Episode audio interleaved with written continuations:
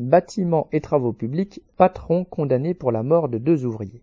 Des patrons du BTP ont été condamnés par le tribunal de Bobigny suite à la mort de deux ouvriers sans papier sur un chantier à Épinay-sur-Seine en juin 2019.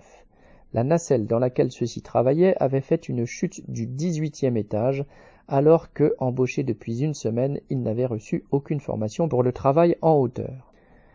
Le procès a mis en lumière l'imbrication d'une myriade de sociétés dans lesquelles n'existe aucune règle de sécurité.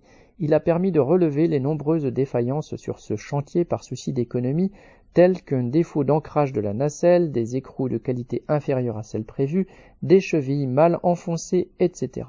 Les droits des travailleurs ne sont pas respectés et encore moins quand il s'agit de travailleurs sans papier qui craignent de perdre leur emploi. Pour une fois, les responsables des accidents de chantier, qui ont pour leur défense l'habitude de se renvoyer la balle d'une entreprise sous-traitante à une autre, ont été condamnés.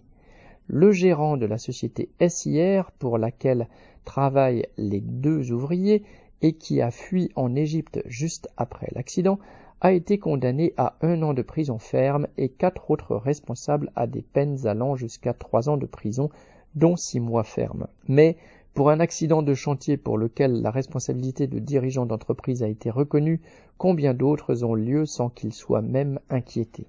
ML